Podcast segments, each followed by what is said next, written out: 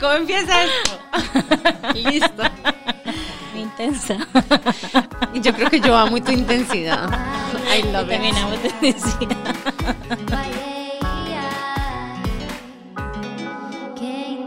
Nani, ¿cuál fue el descubrimiento de la semana? Bueno, mi descubrimiento de la semana es que necesito todavía menos de mi closet de lo que pensé.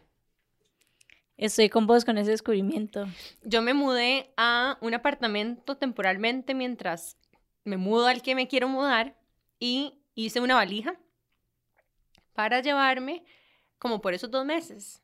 Tal vez ropa cómoda para hacer todas las, las reuniones en línea que tengo. La parte de arriba. Ajá. Muchas camisas, Muchas- muy pocos pantalones. Y lo que me he dado cuenta es que incluso dentro de ese, esa valija de cosas que me llevé, he usado de menos del 30%.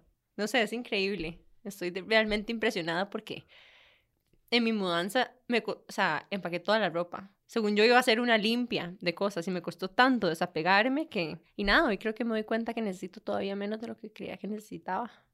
Yo estoy con vos con ese descubrimiento de la semana, porque mi descubrimiento de la semana es como el COVID me ha hecho una persona mucho más simple. Como que ya me he visto con un uniforme básicamente, o sea, como una licra y una camisa, tenis todos los días, casi que negro, porque eso es un buen tip, así no tienen que estar dividiendo por colores y después negro, si es todo negro, todo se lo van junto. Y literalmente estoy usando el mismo bulto desde hace dos meses y hasta esta semana me acabo de dar cuenta de eso. Y es un bulto muy diferente a los que siempre ando, que siempre son grandes, siempre ando la compu, que la cámara y un millón de cosas más. Y este es como un bulto de miniatura, que de hecho lo pedí porque me equivoqué. O sea, hice el pedido en Amazon y pensé que era el bulto grande de los de Fjällräven, digamos. Y cuando llegó era miniatura y era como para una chiquita y ha sido lo máximo. Porque literalmente ando nada más lo que necesito. Quiero verlo. Ve, es un éxito. Ay, yo tengo uno así, pero rosado. Lo que pasa es que el mío es grande. Ese es Ajá, chiquito. Ajá. ese es como el de chiquito. Ay, me Literalmente encanta. fue que me equivoqué. Es como una cartera grande. Ajá. Pero es demasiado cómodo y literalmente andas como dos cosas y ya, o sea, realmente lo que uno necesita. Igual, o Mm. sea, igual con el maquillaje, no me he maquillado, o sea, creo que cinco veces en toda la pandemia. Mm, Qué cool eso. Sí, bueno, entonces nuestro descubrimiento semanal es Simplicidad. simplicidad. Em, bueno, el tema de hoy que les queríamos traer es un tema que se ha convertido en una pasión para mí y es la transformación. El tema de la transformación. Cómo se ve, cómo se ve para empresas, cómo se ve para personas. Y creo que en, el, en lo que estamos viviendo actualmente he escuchado que muchas personas están sintiendo la necesidad como de reinventarse y de transformar lo que están haciendo a nivel profesional, pero paralelamente hay una transformación interior.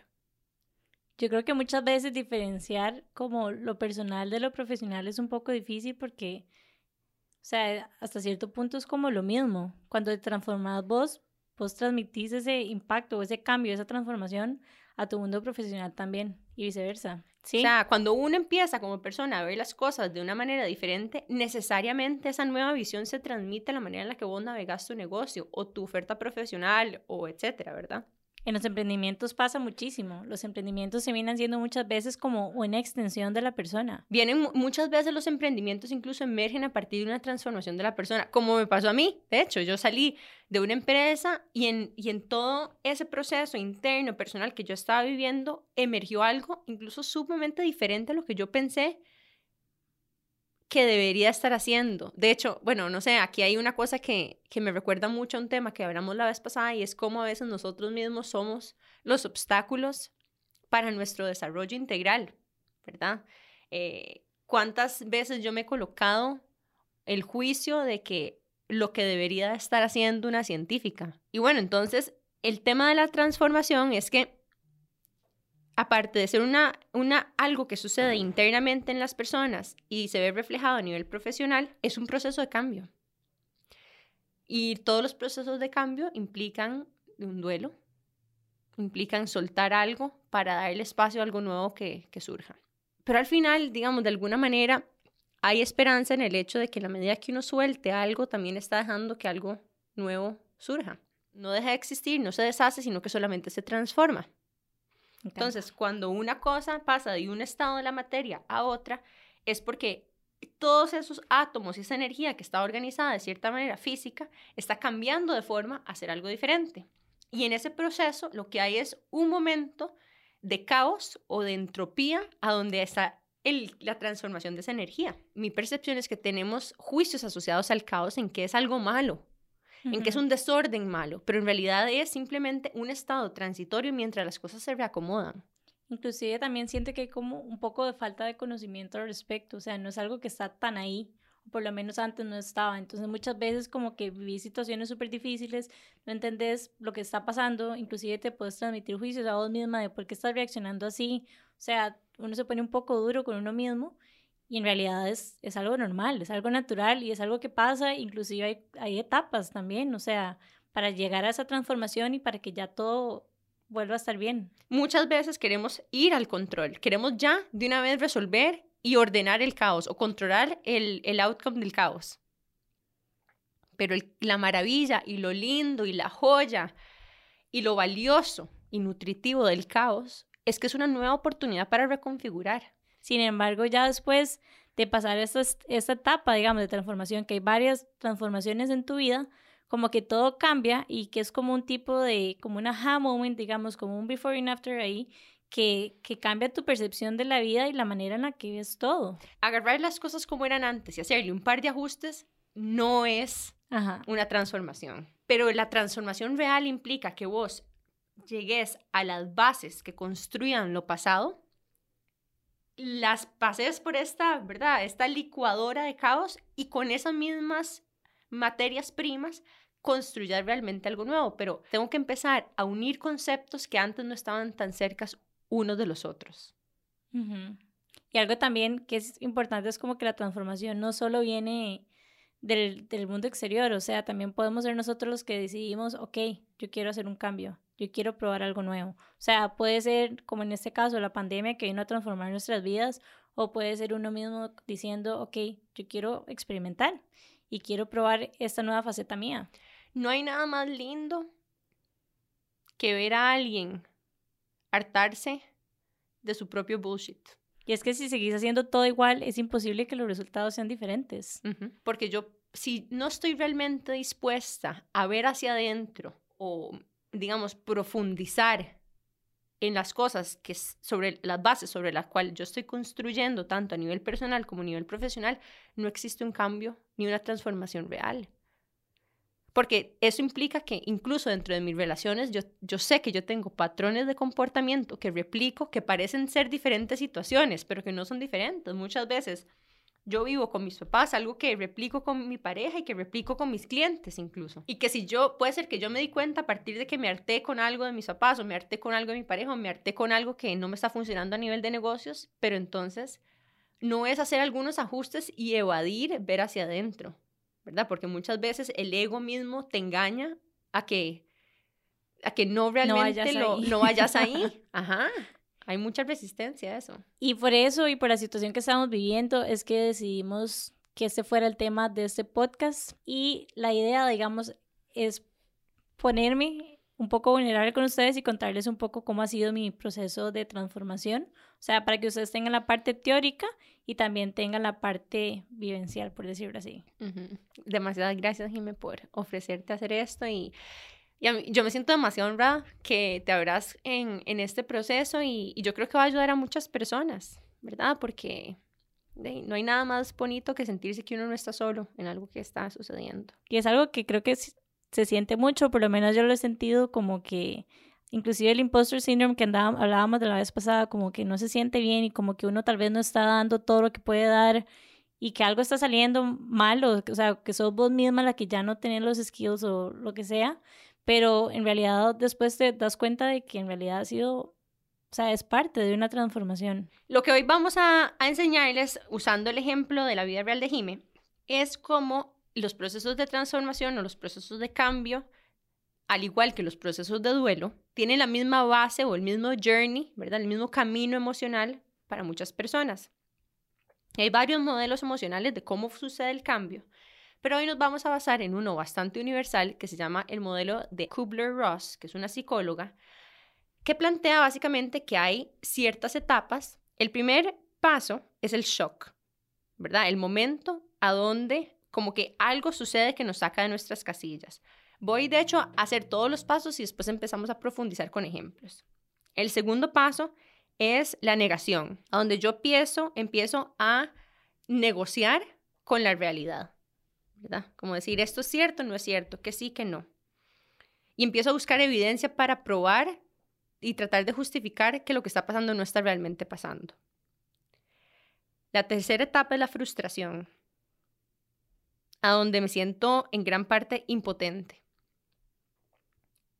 Eso luego nos lleva a, un, a una etapa de depresión, que sentirnos deprimidos es diferente a ser clínicamente depresivos y es importante diferenciarlo. Todos podemos pasar por momentos de depresión, que significa que yo estoy baja en energía, tárgica, estoy como down. Después de esa etapa empieza la etapa donde yo me permito empezar a experimentar cosas nuevas, verme bajo diferentes luces, innovar, eh, probar cosas nuevas, ¿verdad? Luego empiezo a empezar a tomar decisiones. Ya me siento un poco más asertiva acerca de lo que estoy haciendo porque algo de lo que yo probé tiene una buena retroalimentación. Y cuando es como cuando yo me empiezo a encarrilar. Y finalmente es la etapa de integración, a donde ya yo nuevamente me siento como yo misma en ese nuevo entorno. ¿Ok? Entonces, son varios pasos que son bastante universales y en cada una de estas etapas hay necesidades emocionales, obviamente, pero también hay maneras a donde nosotros lo podemos abordar. Algo que es importante es que muchas veces nos juzgamos más a nosotros mismos de lo que juzgaríamos a alguien más. O sea, por ejemplo, en esa etapa de shock, para mí fue, vamos a ver, yo creo que diría que empezó tal vez en el 2018, porque en realidad los procesos de transformación tampoco son tan rápidos. Y fue pasar de vender la cantidad de piezas que estaba vendiendo de adaptarme un poquito a la economía que estaba viviendo el país y que se viera afectada mis ventas. Entonces, fue como un shock ver como venir creciendo, creciendo, creciendo, de un momento a otro todo se venía para abajo. Yo no entendía qué estaba pasando, estaba inclusive como en negación, o sea, era como, o sea, no, no, entendía, digamos, si era que ya yo no estaba diseñando bien, si era que la gente ya no le gustaban las piezas, si es que había demasiada gente haciendo joyería, o sea, como que entras en un... Te asustás. Ajá, o sea, entras en un lugar incómodo y que no, y que no se siente bien.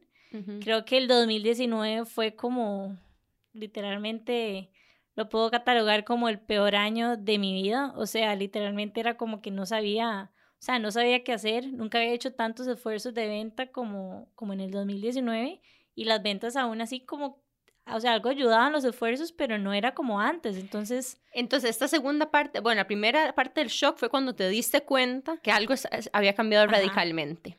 Luego entraste en la etapa de negación, o sea, de cierta manera hacías algunas cosas diferentes, pero la mayoría de cosas estabas haciéndolas igual. Sí, traían los mismos resultados. Y era, o sea, en ese momento puede sonar muy light, pero en realidad fue, fue una etapa súper difícil, súper frustrante. O sea, era como ver como que llegaba, trabajaba, trabajaba, me esforzaba, investigaba, etcétera, y aún así no tenía los resultados que yo quería. O sea, y habían días de atacadas a llorar porque yo decía, ya, ¿qué está pasando? Ya no sirvo. O sea, ¿qué pasa? Digamos, como que muchas veces sos demasiado más difícil con vos misma que con las otras personas. O sea, yo jamás le diría a alguien, usted ya no sirve. Pero me lo estaba diciendo a mí misma, como, ya, o sea, se te acabó el, el auge, digamos.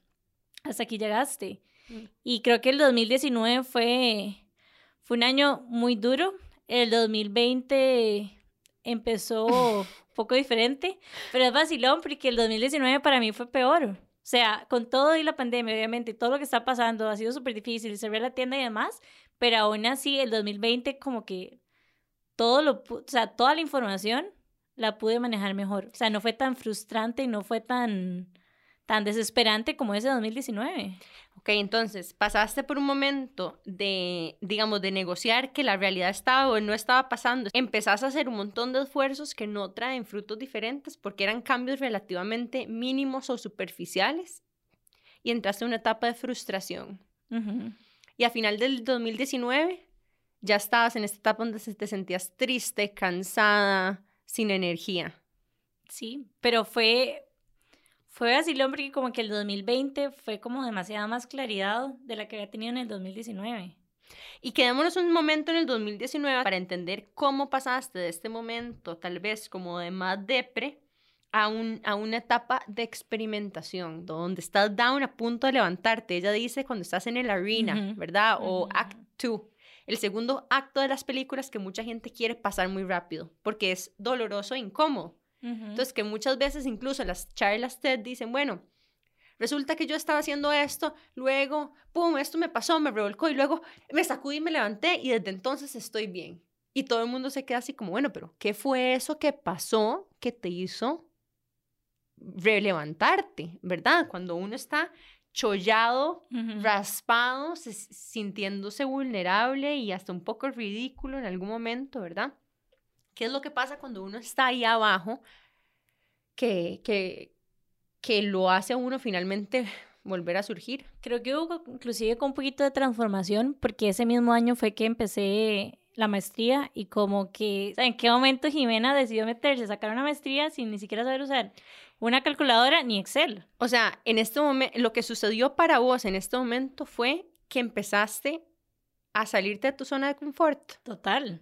O sea, me mandé a un mundo que literalmente era desconocido y por más que hubiera leído lo que sea, siempre estaba como vayas a leer lo que me gustaba. O sea, la parte de business que me gustaba, nunca la parte de matemática y nunca la parte que había evitado durante toda la vida de Jiménez Quiero Joyería. Qué interesante que estás diciendo. Entonces, digamos, por mucho tiempo reconoces que vos evadías entrar en esta parte financiera y fue hasta que finalmente enfrentaste este miedo y te vulnerabilizaste a entrar en esas tinieblas financieras que, de, que empezó la transformación real. Y que hasta cierto punto trajo un poquito de claridad, porque es, o sea, era frustrante y era todo, pero al final de año fue como que está bien, o sea, puedo cerrar la tienda, puede pasar lo que sea, pero la verdad es que ya, ya tengo un poquito de herramientas de cómo sacar adelante la marca. Entonces fue como un poquito de esa claridad que me dejó el 2019 con demasiado dolor. O sea, yo en serio, 2019, en serio, peor año de mi vida. Y 2020, con todo lo que ha pasado, porque 2020 no ha empezado bien y aún así no lo siento energéticamente tan drenante como fue el 2019. Es rarísimo, porque en el 2020 fue, si te pones a ver, fue cuando cerré la tienda, fue cuando dieron un montón de cambios grandes y aún así me afectaron, pero no, pero al mismo tiempo no, digamos, no. Hay una cita demasiado linda de Joseph Campbell, que es el que ideó la idea de la parábola del héroe. Lo voy a decir en inglés y después lo voy a decir en español. En inglés dice, The cave you fear to enter holds the treasure you seek. Es decir, la cueva que tanto temes entrar, a la que tanto temes entrar, contiene el tesoro que tanto buscas. Muchas veces consumirnos en aquello que evadimos es la respuesta a salir del lugar a donde estamos, ¿verdad? Entrar en lo profundo, en lo que evadimos normalmente, en lo que no queremos entrar, es la manera de salir y de realmente transformarnos. Y eso aplica para todo, hasta en las relaciones, ¿verdad? Las cosas que no queremos aceptar, las cosas que escondemos detrás del ego y del orgullo, las cosas que no queremos ver, es que es una zona no cómoda, o sea, como que diseño se me daba bien, mercadeo se me daba bien, pero meterse en este mundo de números que no me sentía para nada cómoda y que no, y que sentía que me iba a ir terrorífico, fue como algo que estuve negando por ocho años, limité la marca por no haberme metido en este mundo antes, porque le tenía miedo, o sea, me sentía incómoda, esa es la palabra, de estar en este nuevo mundo. Entonces podía comprar como libros de business o lo que fuera, pero no, no eran en realidad la cueva, digamos, a donde yo tenía miedo de meterme.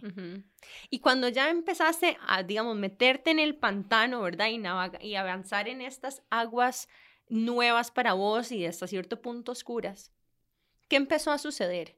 Porque ya estamos entrando en la etapa de experimentación. ¿Qué empezaste a probar poco a poco? Cuando vos decidiste, ok, me voy a abrir esta parte de finanzas. ¿Cuáles fueron algunos ejercicios iniciales que empezaste a tomar en esos momentos. Hablemos de finales del, del 2019. Ok, creo que algo importante fue que sí, que conseguí una asesora financiera que me fue guiando en el proceso y que fue, Jime, es que ya no te es rentable tener una tienda. Entonces ella misma me preguntó, ¿estás abierta a la posibilidad de cerrarla? Y yo le dije no.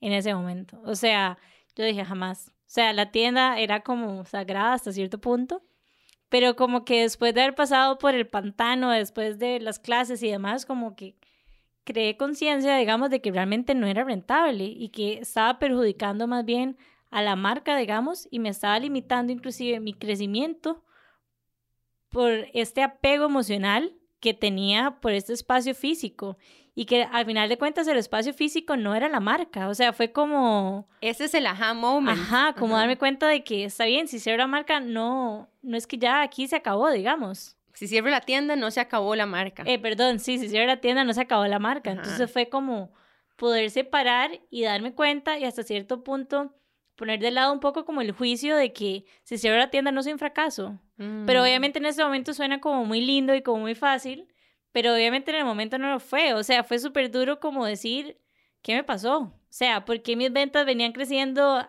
de dos dígitos al 2019 tener de crecimiento. O sea, no, no es bien, o sea, no es bien, no, o sea, no se siente bien. Incluso yo creo que fue un momento de, de de aceptación poco a poco, ¿verdad? No solo aceptación, y, no es que vos hiciste todo mal, sino que es aceptación a lo que estaba sucediendo en el entorno. Sí, a la realidad. Al entorno, ajá, económico alrededor y entender de que yo me tengo que ajustar y me tengo que abrir a adaptarme a lo que está sucediendo alrededor. Y es que también pasa, o sea, suena súper mal y me siento mal diciéndolo, pero hasta cierto punto me creí un poco invencible. O sea, la marca venía creciendo demasiado. O sea, era hasta cierto punto absurdo.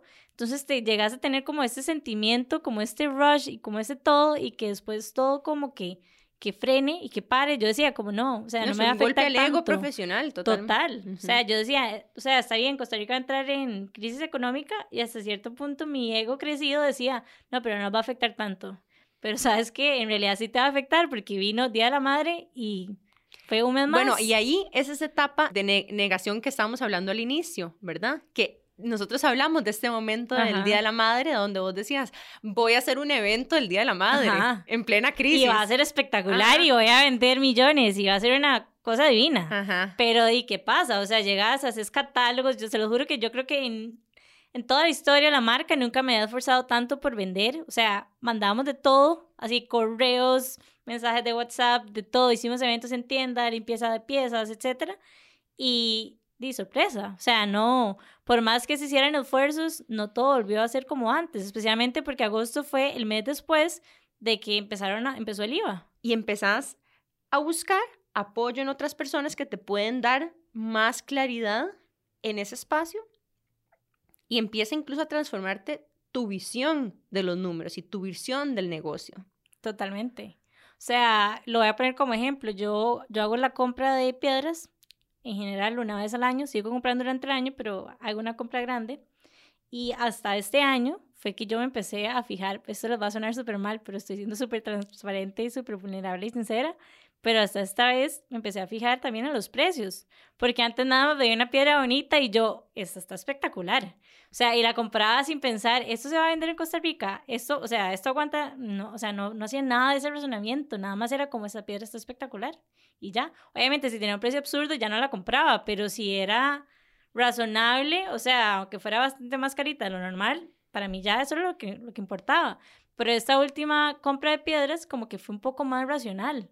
O sea, obviamente me fijé en las piedras que no me gustaban, pero por primera vez, no sé, por ejemplo, compré piedras más pequeñas. Porque si la economía de Costa Rica no estaba bien, porque yo en mi planeta iba a comprar piedras más caras, si la gente en este momento no podía darse el lujo de gastarlo. Entonces fui como más consciente del entorno y también de las finanzas y empecé a comprar piedras que son igual de lindas, pero tal vez un poco más pequeñas para que sí puedan entrar en el presupuesto actual. Mm, qué lindo. Y entonces, Ojo que incluso vos habías hablado no solamente cómo las finanzas te ayudan a vos a hacer tus compras de tu inventario y tus presupuestos, sino que también te dio mucha libertad para tomar la decisión de soltar la tienda. Sí, total.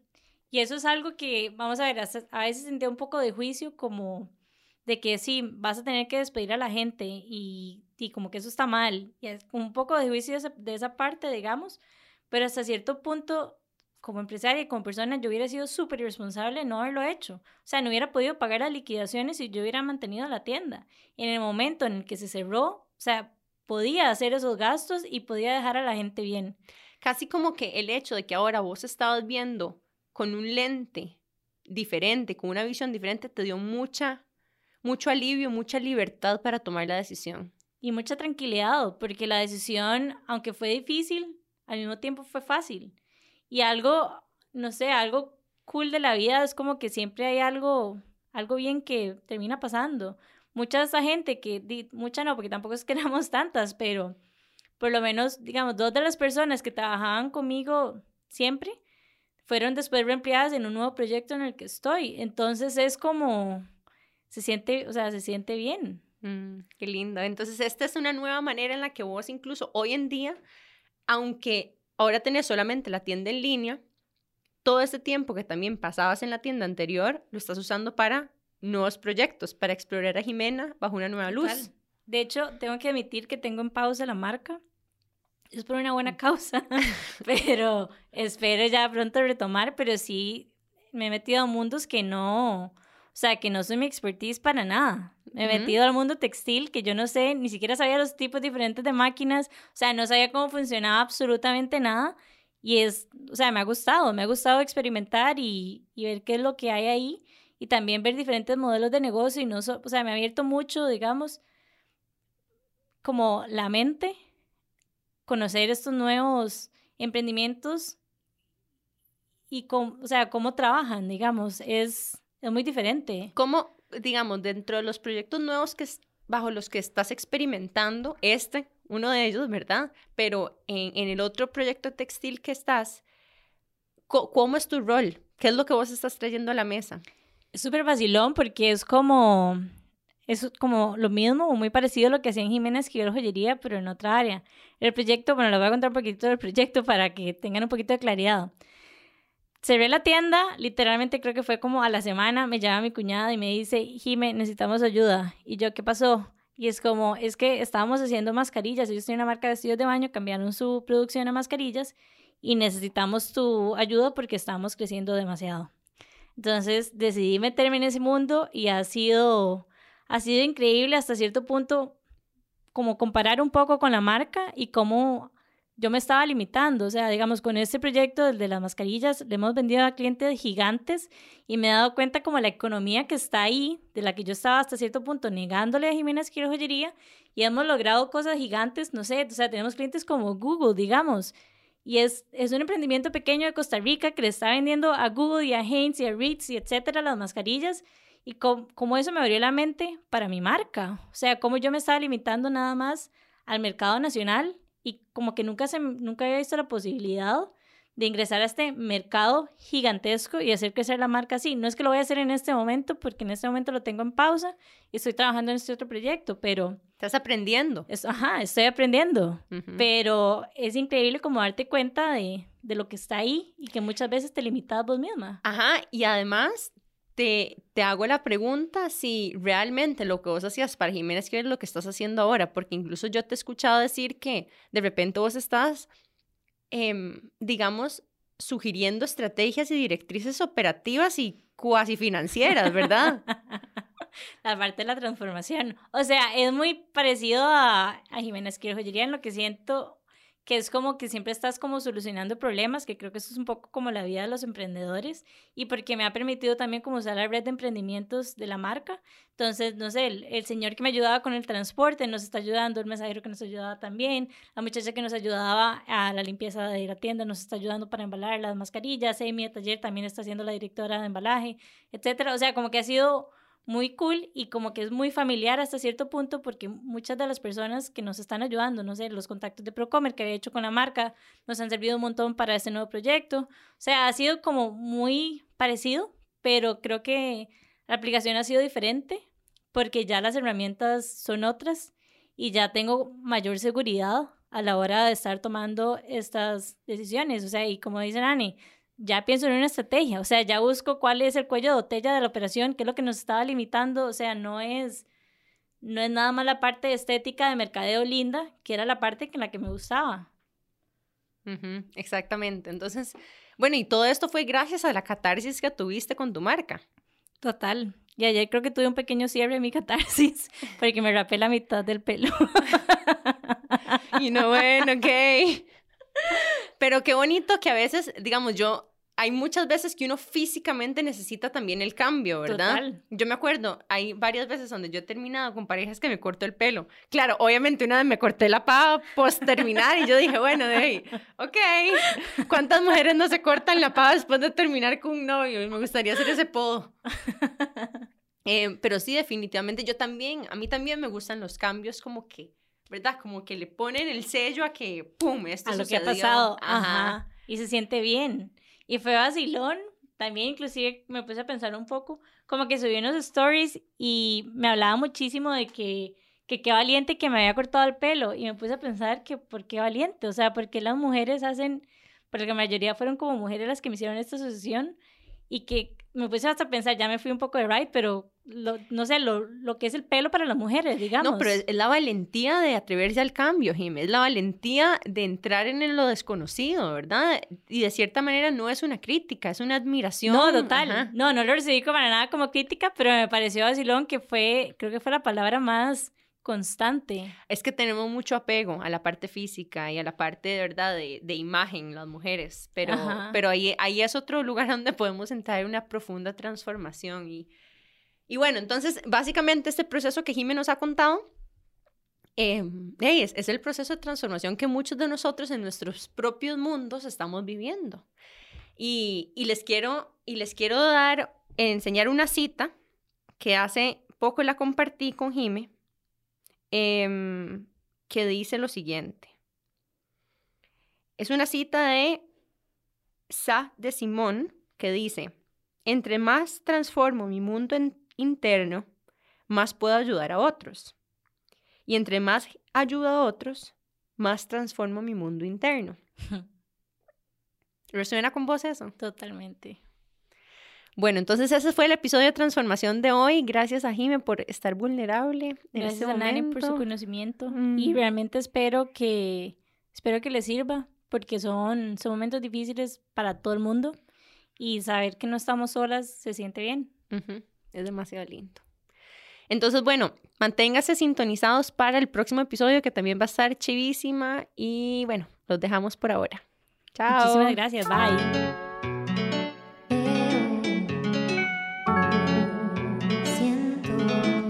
Y en este proceso, Nane ha sido vital y se ha convertido en un tipo de mind coach para mí.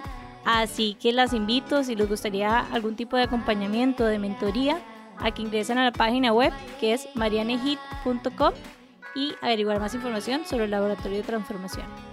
Muchas gracias, Jime, por el shout out. Em, de verdad que a mí, por mi propio proceso de transformación, em, lo que me he dado cuenta es que tuve que buscar muchas herramientas para no solamente ayudarme a mí misma a navegar ese proceso, pero he encontrado demasiado propósito en acompañar a otras personas que están pasando por un proceso de transformación o de reinvención profesional.